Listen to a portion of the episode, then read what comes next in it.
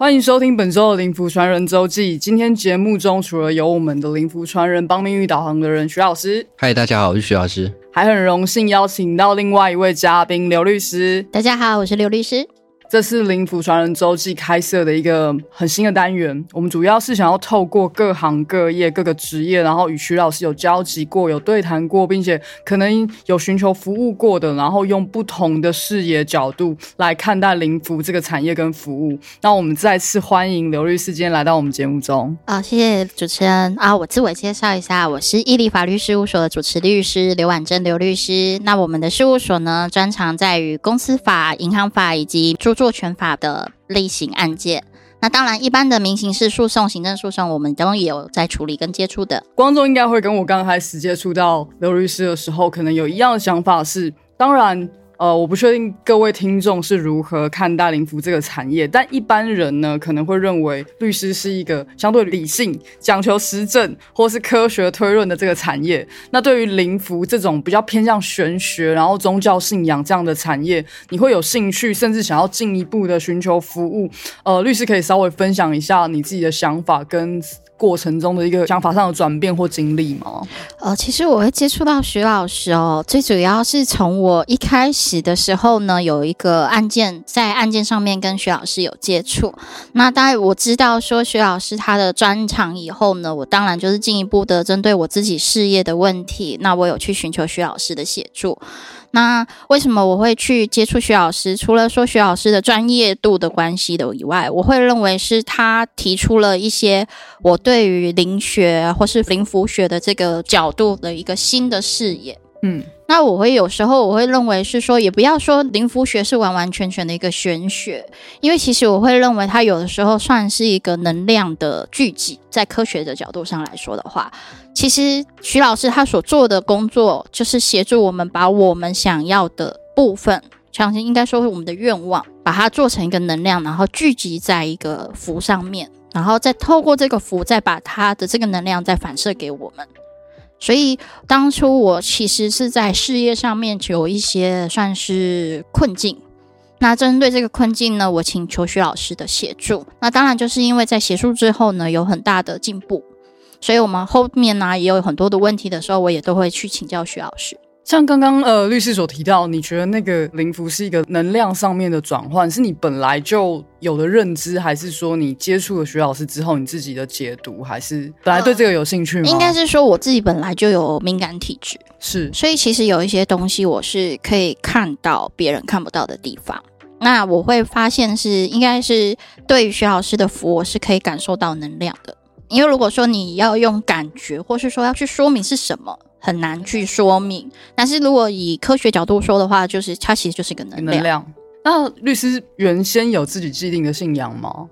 其实我应该说我是万神信仰，懂？我对于各个宗教我都是相信的，是包含说你说伊斯兰教啊，甚至于你说基督教、天主教，我都是相信的。所以本身你对这个灵符或玄学，其实你已经不是一个排斥的状态，对不对？就是你已经觉得，哎，其实这件事情是存在的。是的。那当初就是在这个服务有去看过别人，因为其实这个产业这个市面上其实还有其他的服务，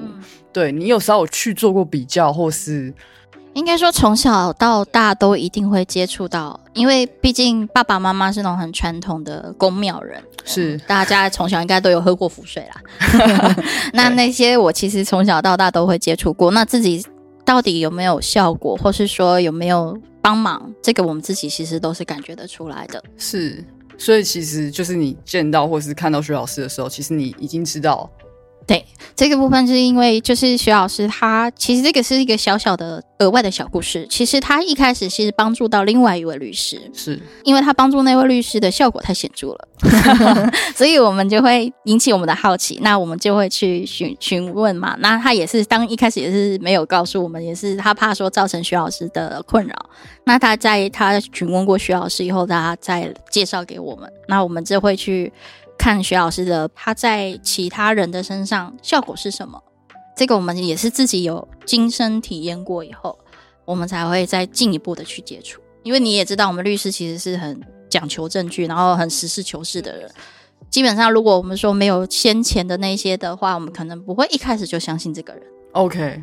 了解，所以其实也是就是需要有一些验证，需要一些询到处询问，对，然后加上你自己本身的这个对于能量上面的感受。OK，那你在接触到老师的服务之之后，你有觉得哎，跟你想象中的服务有有差异，或是觉得哎，怎么跟你想象中好像差很多？其实我觉得薛老师跟大家最大的不同，其实是说，我觉得他可以感受到他的正派，因为我们律师很多事情是很灰色地带的。那我们自己也接触过有一些老师啊，或是说公庙啊，他们其实根本不会去管你后面怎么做，也不管你怎么使用这个符。是，但是徐老师他会耳提面命的说，哎，什么案子或是什么样子的类型，什么样的人不应该帮忙。他也会去提点说，哎，哪一个类型的案件对你有帮助的话，你可以去试试看。好，这个是徐老师跟其他人比较不一样的地方。哦，这是我个人的一个好奇，我相信应该也有一些听众可能也想要问这个问题，因为我自己在跟老师对谈或者接受老师的服务的时候，我也会觉得哇，那个咨询的过程很巨细靡遗，巨细靡遗到我我觉得哎，有可能跟律师的那个职业有相关联，因为你可能在。问一个你的客户的时候，你也必须要问到很巨细靡遗的状态，你才有办法分析。所以我那个时候会有一种，哇哇，老师好像就是很抽丝剥茧，要了解我这个人的个性，或是我经历的那些过去，还有每一个细节。所以你有深刻感受到这一点吗？就是老师在询问这些内容没有错，因为像我们有一些案子，在基于律师的保密，我们不能说，但是有一些我们会稍微的，到至少说在事件的大概率。嗯，我们都会告诉徐老师，那徐老师他就会去评估说这个部分会不会有在他们的临界里面是不是一个不好的地方。好，那他就会说这个是不好的地方，那你自己必须去思考，自己去考量说这个会不会造成你日后一个负面的影响。是对啊，这个部分是就是我讲的说我们在跟徐老师的接触过程中，他会特别居心明义去讲。刚刚就是律师还有提到一点，说就是老师很特别的地方，就是也是我觉得应该跟其他同产业的其他服务差蛮多的地方是，老师他会去劝诫说你应该要去怎么样用善跟好的态度来面对你现在的职业。那律师这这方面也是感触蛮多的嘛。其实就我这样说，对我们律师来说，我们的案件来源，如果你想要走快钱，甚至赚大钱。一定多多少少都会有灰色的地带。那至于这灰色地带呢，徐老师他就会耳提面命说这个部分是不能走的。那我这边目前就是因为徐老师的劝诫，其实我也推掉了不少的案子。好，因为我会认为说，确实我们在走律师这条路是要走长久，好，不是说一时之间呢。当然，你说我要短时间内就赚大钱，那是另当别论。但是我自己也很清楚，这不适合我。那徐老师他这边也有讲说，能赚这种钱的人，日后都会有相对的因果报应存在。那我自己是相信这一个，嗯嗯嗯嗯嗯嗯嗯，所以其实也是会受徐老师的这个高见影响很多。对，其实我觉得不管是不是律师产业啊，我自己在从事的产业，老师也给我很多告诫。那我觉得不管是不是律师，其实各行各业它多少都会有一些灰色地带。那这个灰色地带可能存在人们心里的时候，有时候你会觉得这个行业的。大家大部分的人都会这么做，那或许我这么做也不会怎么样吧。但是我觉得老师很刚刚提到老师很正派，跟老师很跟别的别的产业里面的老师很不一样的地方，就就在于他其实不是大部分的人这么做就是对的，而是本来你在这个人运行在这个世道上，什么事情是对错，他就已经在那里了。对他不会因为你比较多人做就没事，或是就就可以 大家一起做这件事情，所以这也是我觉得听众们可以参考的一点，就是当你在职业上，因为我们之后会邀请很多各行各业的人来分享。那其实就像刚刚讲的，每个产业都有自己的灰色地带，但是老师呢，一定是会站在非常正派跟。呃，劝大家做善行、拥有善念的这个角度，然后来去劝告大家不要游走在灰色地带。那我想要问一下老师，就是在职业以来，你有遇过各行各业的客户？然后像之前有说提到自己有创业的啦，一般的服务业啊。那其实律师对我来说是蛮专业的一个服务，就是像我对律师。了解就没有那么深刻。我又知道老师的服务是你必须要很了解这个产业，你才有办法帮助他在事业上面有所成长。所以老师在了解这个律师的服务，然后准备这些资料的时候，你要去了解这个产业的美感。当下有做了什么样子的功课，或是整个经历，可以跟大家分享一下吗？嗯，当下做的功课大概就是说，今天我一定会面对各行各业嘛，那我一定不是各行各业都了解，主要先去询问当事人说，你们主要做什么样的案件，接什么样的案件，做什么样的产业，然后这些案件大概的内容是什么，会牵扯到的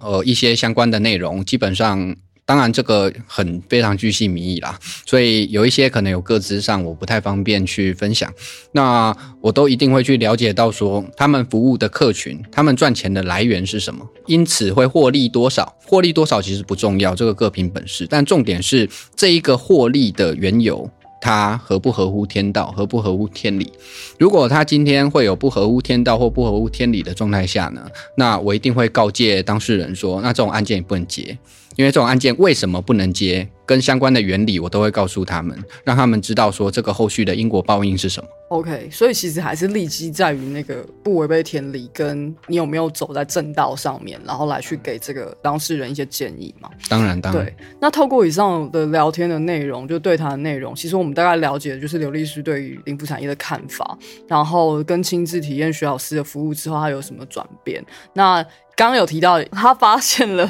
诶某个律师一个同事很显著之后，然后才去询问进一步询问，然后寻求老师的服务。那我自己好奇，就是那律师有去找过别的或是其他玄学的服务过吗？应该是说，你只要有听过的，我应该都有做过吧。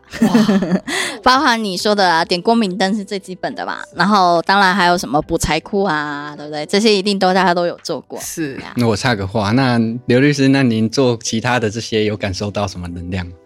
以您的特殊体质来说，应该是说，我会觉得这些程序其实是在安慰我们的长辈。对于我们自己本身来讲，我很清楚说他。不会有什么影响，但是我觉得他安了我那些长辈的心，好，就会觉得说，哎，这个小朋友在外面跑，我有帮他点光明灯，帮他点平安灯，好，很好，非常好，这样子。所以应该我我们可以很断定的讲说，其实老师的灵符给你的效果跟你的能量的感受是最显著的。对，没有错。OK，好，那我也很好奇啊，就是律师的工作内容也是很容易接触到各行各业的顾客嘛，对啊，因为你不确定有哪些人可能会有案件的发生，那也是阅人无数。那你有没有遇到过那种有些顾客他真的是？很衰那一种，像我们家里可能就会遇到那种哦，隔壁二邻居忽然间跑来找我们查，这种飞来横祸，被人家告或被人家诬陷诬赖，这种莫名其妙就是要逼得我们可能要去上法庭或干嘛。也有一些顾客的状态他可能是很离奇啊，然后会让律师你觉得除了提供自己的专业之外，你有没有那种想法跟欲望是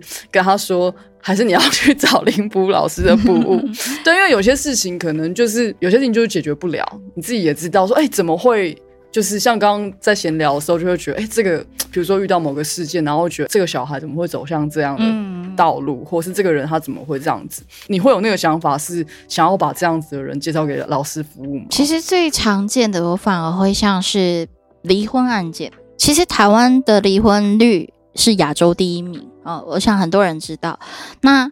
这个观念当然是观念转变跟社会转变，但是我发现其实也有很多人他其实是不想离婚的，是因为他会认为说难得能走在一起，然后有小孩在，然后大家辛苦奋斗在一起，好不容易要享福了，是像这种的，我会认为是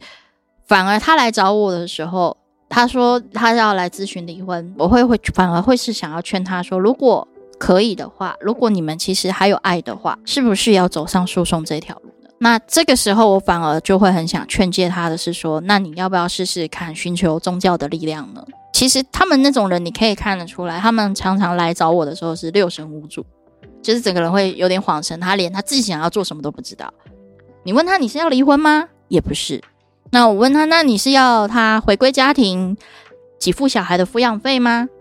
他也不需要。因为他自己就是那个在赚钱的人，那他的诉求是什么呢？其实我觉得这种人他通常都是茫然无知，他其实是需要的是一个第三者告诉他说你现在需要的是什么。因为像他那一种的案子，我就曾经发生是说，我直接告诉他，其实你是希望你的老公回来，那你们的问题在哪里？会谈的过程中，你就可以发现是说，其实呢，老公也没有外遇，他也没有外遇，他们其实双方并没有所谓的感情纠纷问题，单纯的只是人家在新闻上说的，因为男方退休了。大家双方在家里的时间变长了，就是会有一个摩擦啦。这个摩擦增加的时候，他不知道怎么去处理。我们这边就会说，那你是不是走婚姻咨询，对不对？但这是最最快的嘛。但是他们也咨询过了，其实双方都没有问题。像这种在社会生活中，或是说在平常的日常中，他没有任何法律问题，他也没有任何的，在我们平常人的眼里看起来就是很正常的家庭，没有任何的问题。可是他就是说不出个所以然来了。像他这种的时候，我都会建议他寻求宗教的力量，因为确实是有些问题，他没有办法在现实中透过人为的方式来解决。就像可能很多人都有尝试过，不管是心理咨商或是婚姻咨询，单人的、双人的，然后甚至也去问过旁边很多朋友的意见，可是他就是解决不了。我觉得，像其实我在生活中，我也也是因为寻求老师的服务之后，然后也会。开始会建议身边的人，在遇到一些没有办法解决的状况的时候，就会觉得，哎，是不是就是要透过宗教信仰或是灵符的服务，然后来改变这个困境？那刚刚其实也有提到很重要一点是离婚这件事情。那老师可以分享在宗教系的观点里面，为什么我们不建议这个夫妻走上离婚的这条路？正常在女娲创立婚姻制度以来，其实，在宗教道教的观点里面，就是一定都是劝和不劝离。当然，我知道有一些其实他在婚姻中过得非常的不愉快啊，甚至是不管是先生啊还是太太啊，有外遇的行为啊。那有时候呃，可能是为了小孩啊，还是一些莫名的压力啊，要忍气吞声啊。那当然，其实就像刚刚说的，现在台湾离婚率是全亚洲第一，其实台台湾要离婚是非常方便的。但是离婚不仅仅是拆散了一个家庭，其实离婚破坏了三个家庭。那甚至是四个家庭，甚至是五个家庭，为什么会这么说呢？你今天离婚不单单是你们夫妻的事情，你会破坏到男方这边的家庭，也会破坏到女方那边原生的家庭。接下来是你的儿女，你假设你有两个儿女，那加起来就是五个家庭。以后你的儿女会用什么样的处事观念去面对他以后新建立的家庭？对他会说：“哎，我爸妈都这样子，那我以后这样子，他们有样会学样嘛。”再来就是，呃，一般劝和不劝离，还会透过因果上的观点，比如说有一些人专门在帮人家。呃，我相信有这样子的律师啊，就是专门在帮人家打离婚官司。呃，这个大家可以自己去翻因果经，这个不算是我自己讲的，我只是复述而已。对这个以后呢，未来的这个因果报应呢，呃，其实都不太好，因为你等于在不仅仅在拆散一个家庭，你为了利益，你还在拆散很多个家庭，甚至是破坏很多个家庭，甚至是呃未来后世子孙们的一些呃感情观啊、世界观啊、价值观啊，会全部偏差掉。然后一个生活在不完整家庭的小孩呢？其实往往他的心态呢就会比较偏差一点，这个我相信大家也都可以理解。当然还有很多原因啊，那很多原因其实我们要透过说，呃，实际上的情况，像刚刚刘律师分享的那种状况，其实那种状况在法律层面是不能帮他解决他的感情问题，因为他可能就是淡的，在人为上面，他如果说去找朋友啊怎么样啊，还是透过自己家中的长辈啊亲戚啊，想要去帮他们撮合，其实也没有用，完全没有用。所以这个时候其实就可以来找我们去帮他们处理这个感情上原本失和啊或时温上的等等的种种问题，这样子。刚刚老师有提到，就是女娲创的那个婚姻制度，其实我们在前几集的节目里面有提到，就是女神，然后那一集其实询问度也蛮高，所以还没有听的听众，其实可以去我们 podcast 把那一集拿出来听。另外，老师刚刚有讲到，其实，在道教的道家的这个观点，他是劝和不劝离的。然后，当然就是假如你们真的两个人，他。不是说完全不爱对方，或者想要放掉这个感情。其实像刘律师讲的，他其实找上律师想要打这个官司，或者是要要处理这件事情，他只是想要透过某种管道，看能不能有一些新的尝试。他并不是真的想要做这件事情。那徐老师也提供了一个管道，是假如你真的没有要放弃另一半，也没有要放弃这个婚姻的家庭，或是刚刚老师讲的离婚，其实会影响到非常多不同层面。一个家庭里面有各种不同的关系，那你会影响到非常多的层面。非常多的人，所以假如就是想要让夫妻比较适合，然后找回以往的感情的话，确实来找徐氏灵符是一个管道之一。教你在试过很多方法都没有用之后，我也想要换个立场，也想要询问老师说。因为像接受老师的服务之后，都会其实蛮紧密的，然后跟老师聊蛮多的，会维持一个又是顾客又是朋友的关系，会给彼此一些建议，对，亦师亦友。那像老师之前有说过，除了协助客户之外，也是跟着顾客一起修行，因为也会在顾客身上看到一些呃，你可能可以学习的事情，或是哦，你要提醒自己更要避免的事情之类的。那你有没有在律师身上看到什么？你觉得哎，刚刚说亦师亦友可以让你有所学习的地方，或是以前没有想过的一些观点？在律师身上看到什么？其实我会听到说，可能有一些我不知道，说很多人会因为这样子的原因去有所官司在，哦，就是去打这个官司，是，对，然后甚至是因为一些呃，可能我们觉得匪夷所思啊，或莫名其妙的事情去打官司。那我们或许。哦，以后在面对各式各样的客户的时候，我们就可以针对这一些有可能会让人家起纠纷或冲突的点，我们预先先去，呃，简单来说打预防针，做出相关的排解，告诉他们正确的道理，让他们可以放下这心中的得失等等的，对，然后来尽量的降低或者是避免说，呃，日后有这样子的纠纷或冲突。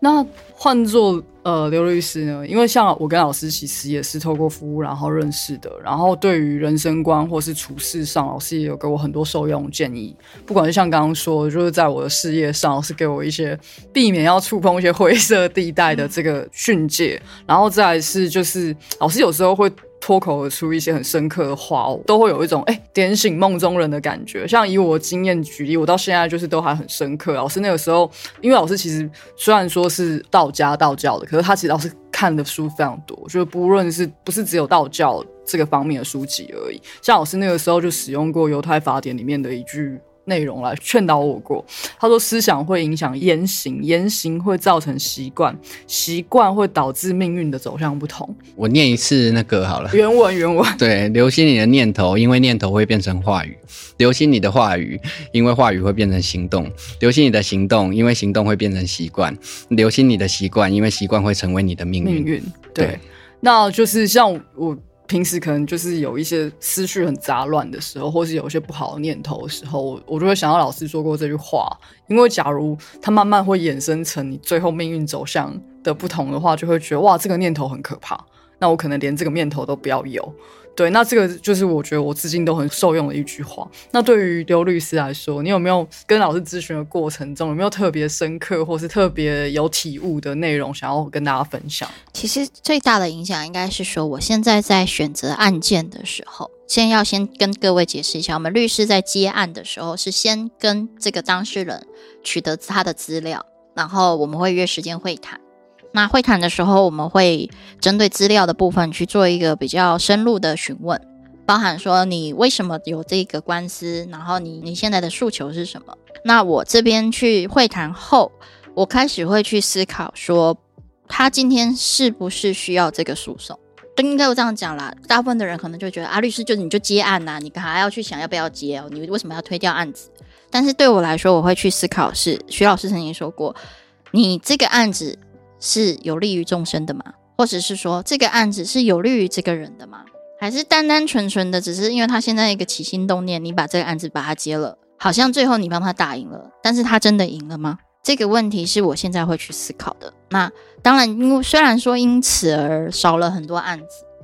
但是相对的，我觉得我每一个案子可以做得更心安理得，我不用再去担心说哦，我帮助了他，最后其实是不利于他的。那为什么会这么讲的原因，是因为我其实有很多案子会，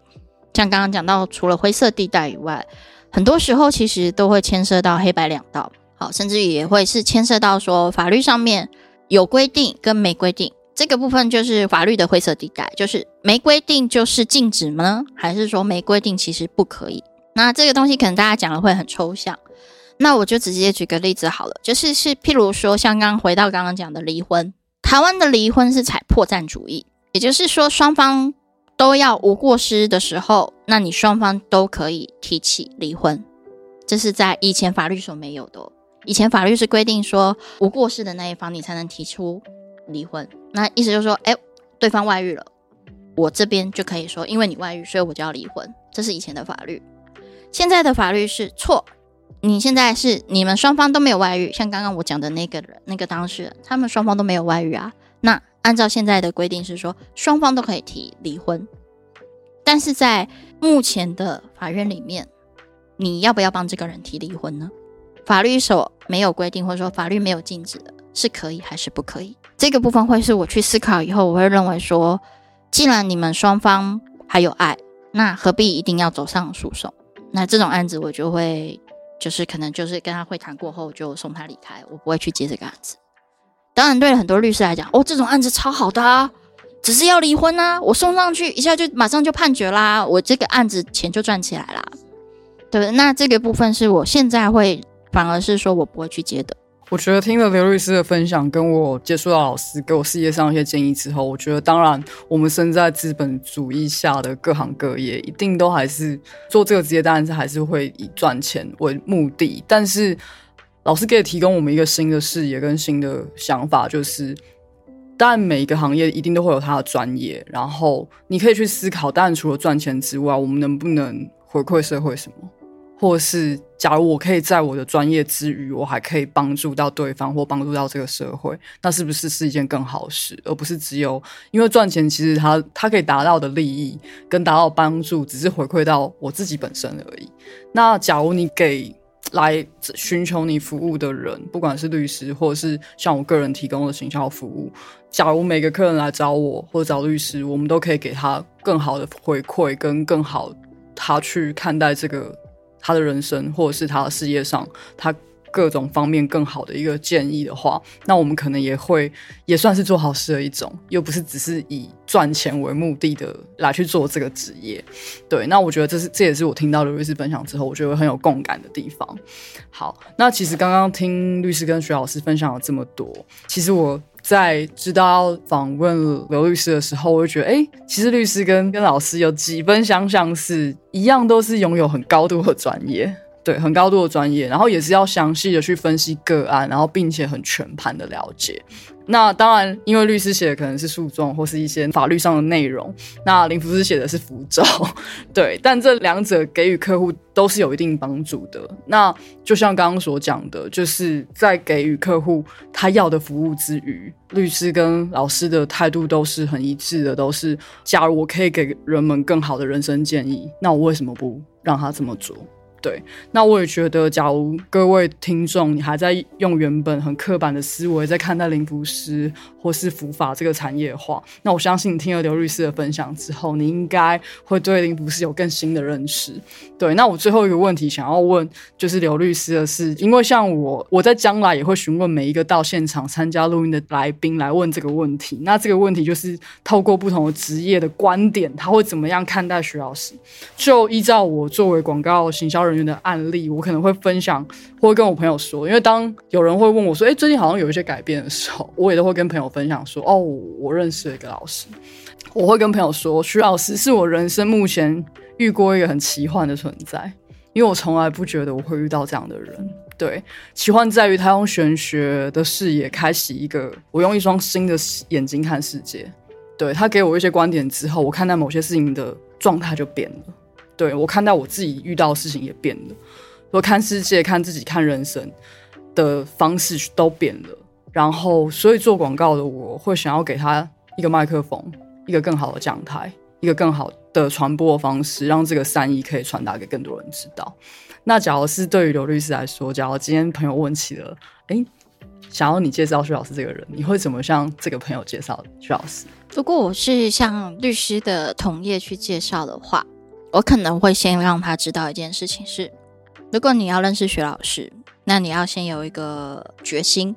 你未来的案件有一些案子你也不能接喽，我会先这样跟他说，有些案子不能接喽。但是这个部分我也会让他知道说，但是相对的，就是你接下来徐老师回馈给你的会是一个正面的能量。你可以可能你可以少遭遇在你律师生涯中很多糟心的事情。为什么？因为第一个是正能量的反馈以外，第二个就是因为你在选择案件上面的时候，你已经跟之前选择了完全截然不同的路了。那你在选择了以后，你其实这个是就是我讲的，你选择了一个正向的路，回馈回来的也是正向的能量。慢慢的，你就会你的路道路就会越来越宽。所以这个是，如果说你今天问我说我怎么介绍徐老师的时候，我第一件事情就会先跟他讲，徐老师是个很正派的人。好，所以你自己如果能够决定，你说你有一些案子你是可以选择不做了，那我才会把徐老师介绍给你。我都我都这个真的，这是真的，直话直说。很多律律师也会问我，都直接直白的讲。那我说，如果你觉得你是可以的，好，你愿意走这个正向的路，那我才会把徐老师介绍给他。